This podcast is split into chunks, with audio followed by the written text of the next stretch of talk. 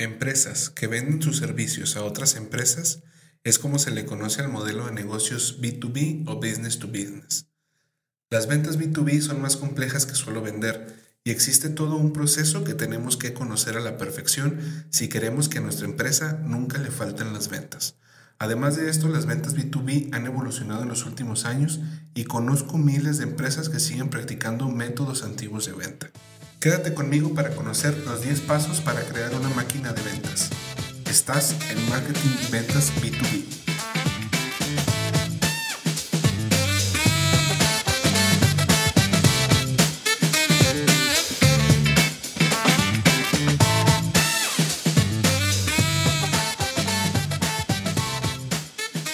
Empresa le vende a otras empresas, entonces tienes un modelo de negocios business to business y las estrategias de marketing y ventas deben estar alineadas a este modelo de negocios. Bienvenidos al podcast Marketing y Ventas B2B. En este espacio te daré todas las herramientas necesarias para que a tu negocio nunca le falten las ventas y los prospectos nuevos todos los días. Mi nombre es Diego Briones, quédate y aprendamos a vender más y mejor.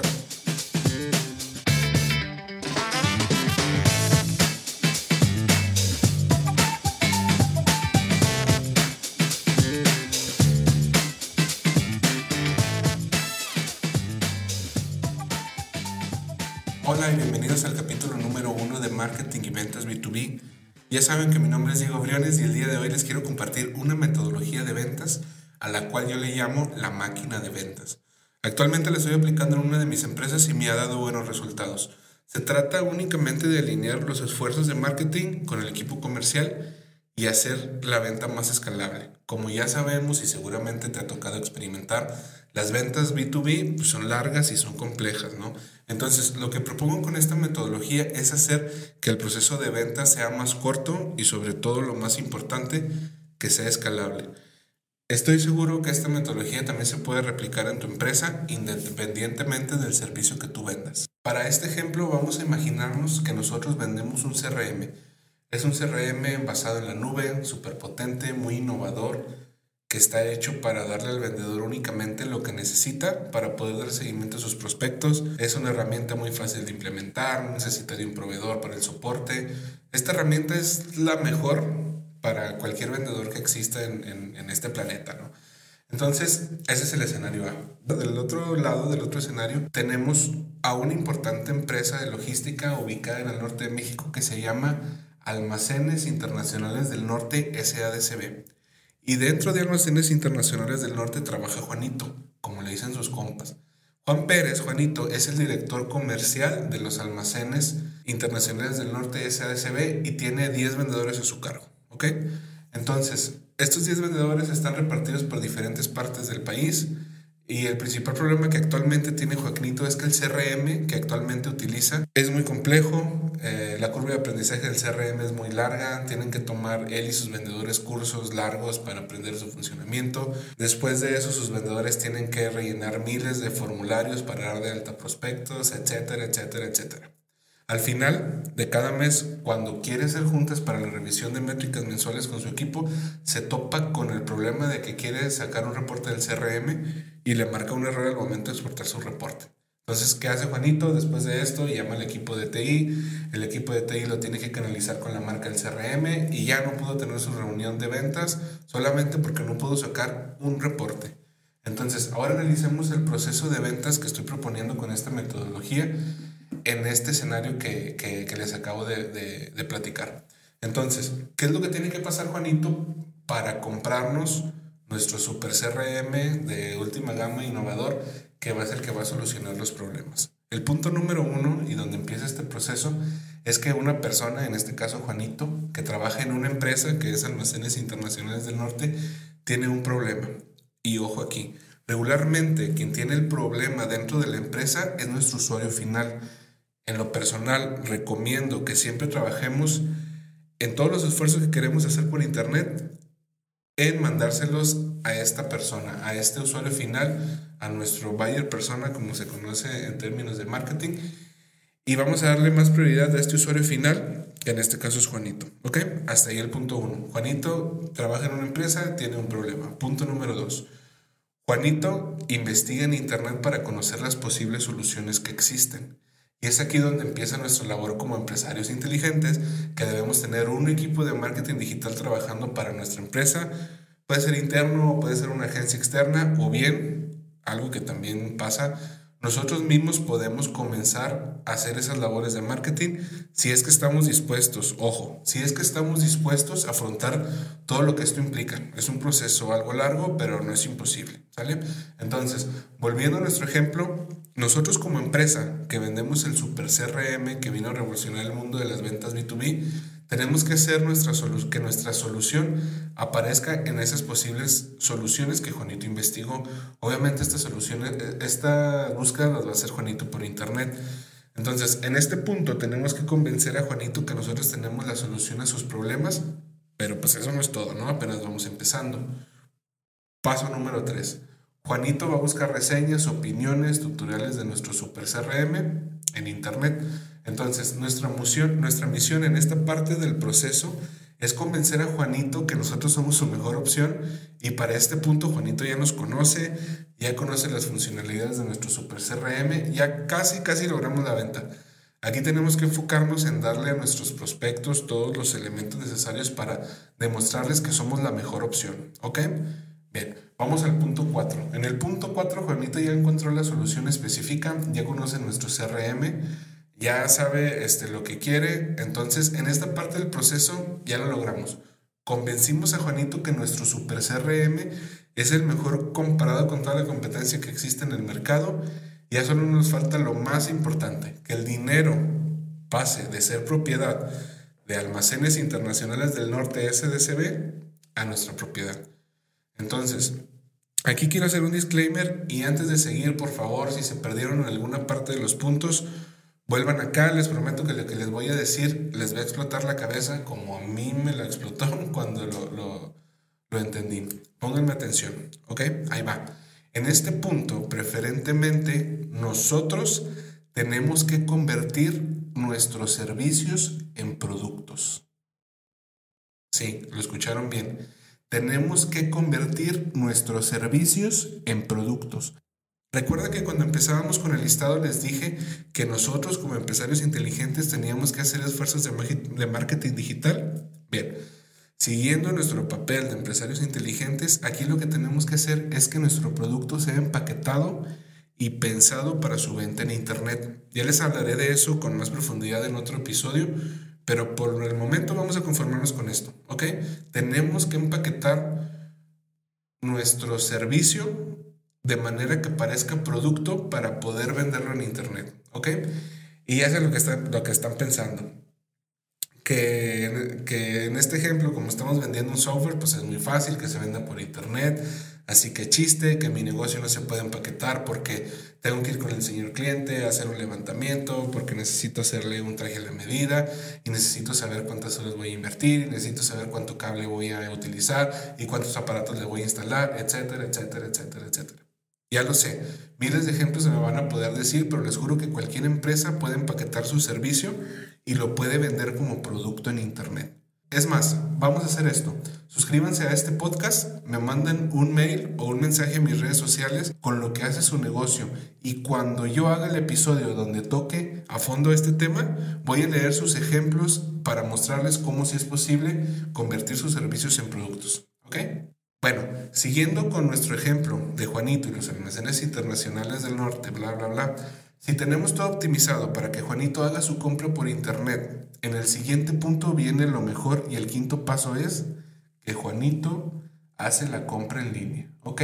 En este punto todos nuestros esfuerzos de marketing digital han dado frutos. Juanito ya hizo la compra, recibió toda su capacitación del CRM en línea, él mismo implementó el CRM. Ahora vive feliz con su nuevo CRM, sus vendedores también se capacitaron ellos mismos y ahora todos viven felices, ¿no?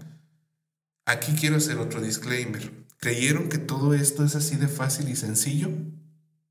Pues sí, la respuesta es sí. Si hacemos una estrategia digital correcta, diseñamos todos los procesos correctos.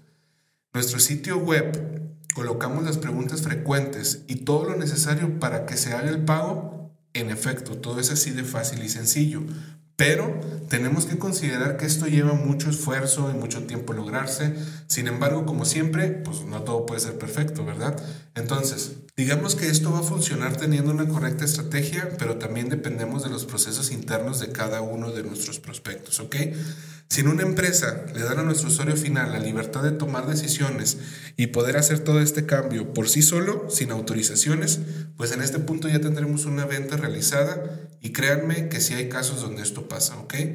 Pero volviendo un poco más a la vida real, notaron que hasta este punto el vendedor nunca apareció, notaron que todo fue por internet, todo bien bonito, el equipo de marketing lo hizo todo, pensaron que esto ya había terminado, pues no. Como vieron en el, en el título, son 10 pasos y aquí apenas vamos en el 5. Y es que en el mundo B2B, pues la mayoría de, de, de, los casos tenemos que tener un contacto físico con nuestro prospecto, ya sean citas o una videollamada, ¿no? Y considero que esto es por una sencilla razón y es la principal característica de las ventas B2B, y es que una persona no toma sola una decisión Juanito, en este ejemplo, tiene que decirle al director de almacenes internacionales del norte que la herramienta que tiene para la gestión de ventas ya no está cumpliendo su función principal y que la quiere cambiar. Aquí es donde se empieza a complicar absolutamente todo. Seguramente el director de la empresa quiere ver la herramienta, quiere ver un demo, tiene dudas, quiere saber todo sobre cuánto cuesta cambiar la herramienta y por eso manda a llamar también a su gerente administrativo para que vea si es viable de acuerdo al flujo efectivo que tienen o simplemente los gerentes administrativos nada más por ser metiches, ¿no? Entonces, se cancela todo. Juanito siempre no hizo la compra y aquí vamos al sexto punto en el proceso. Y no, no es el servicio postventa, ese ya sabemos que se tiene que hacer forzosamente sí o sí. Pero también ya hablaremos de eso en otro episodio más a fondo. En el sexto punto ya nos toca a nosotros como vendedores B2B hacer la tarea. Y el principal actor ya no es Juanito, sino nosotros como vendedores B2B.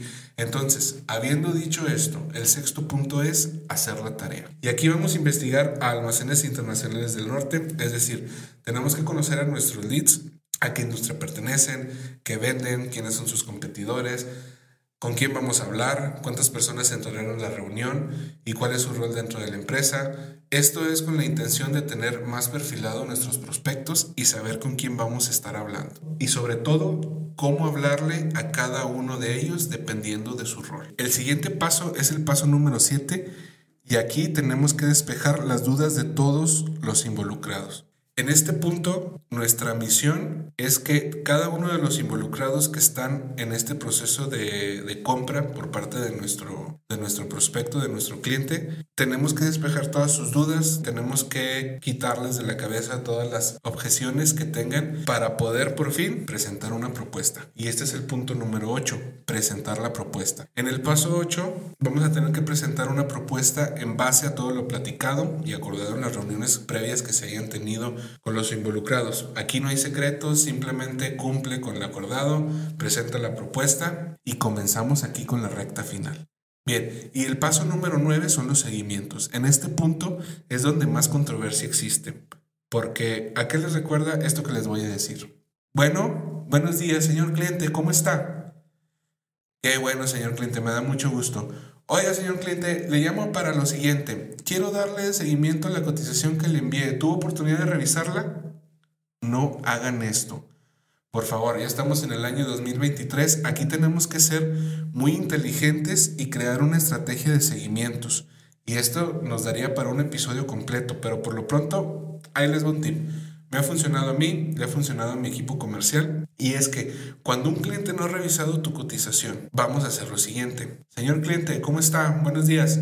¿Tuvo oportunidad de revisar mi cotización? Nuestro, el señor cliente nos va a contestar que no, que no ha tenido tiempo, que le llame, que le llamemos la siguiente semana, que seguramente ya nos va a tener una respuesta, pero ustedes lo que pueden hacer es lo siguiente. Previamente vamos a tener que pedirle el WhatsApp a nuestro, nuestro prospecto para poder hacer esto. Al momento que el cliente nos diga que no, que no lo ha revisado, nosotros vamos a enviarle la propuesta por WhatsApp. Entonces, cuando me ha pasado esto, le mando la propuesta y enseguida les pido un minuto para explicarle un par de cosas de la propuesta. Algunas veces funciona, otras veces no, pero lo mejor que te puede pasar es que cuando la vea por WhatsApp se interese y terminen revisándola por completo. Créanme que la mayoría de las veces de los prospectos no revisan las cotizaciones solamente por pereza, ¿ok?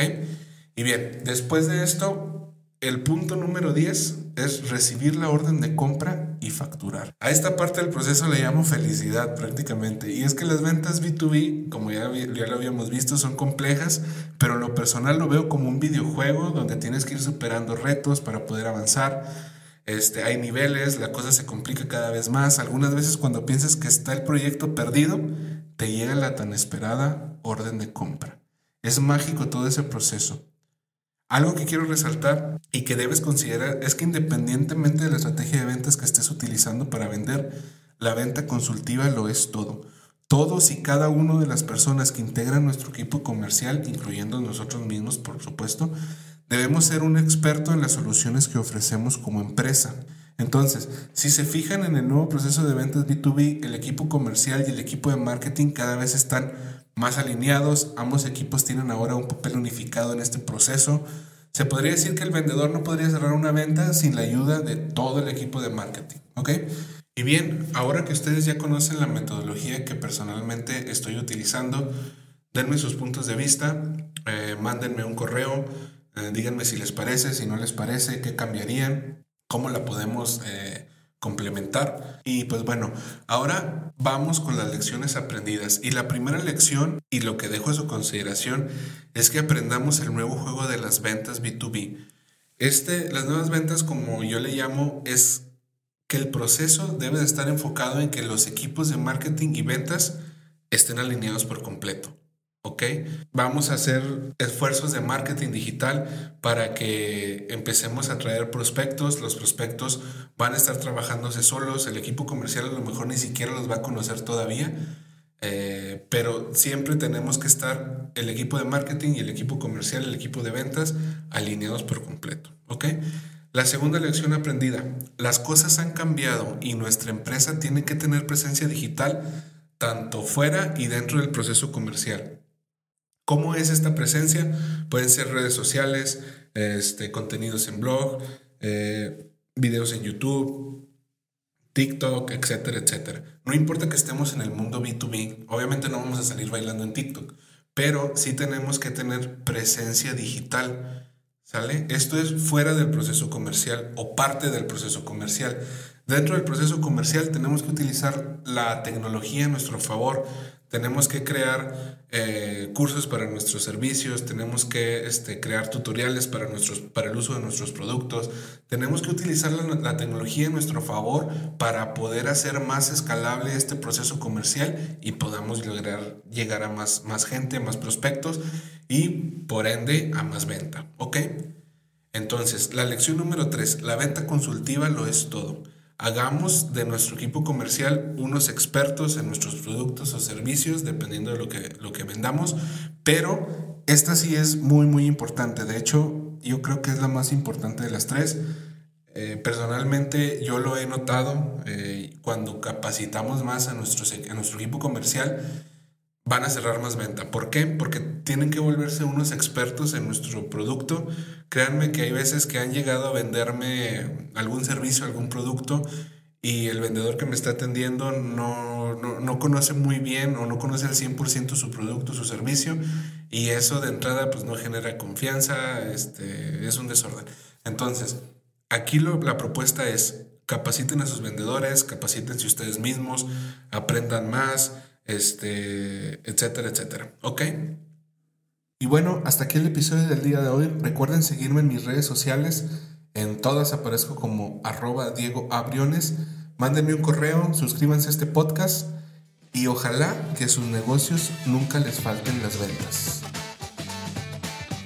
Y hasta aquí el capítulo del día de hoy. Suscríbanse a este podcast y nos escuchamos en la próxima edición cuando nuevamente hablemos de marketing y ventas para tu empresa.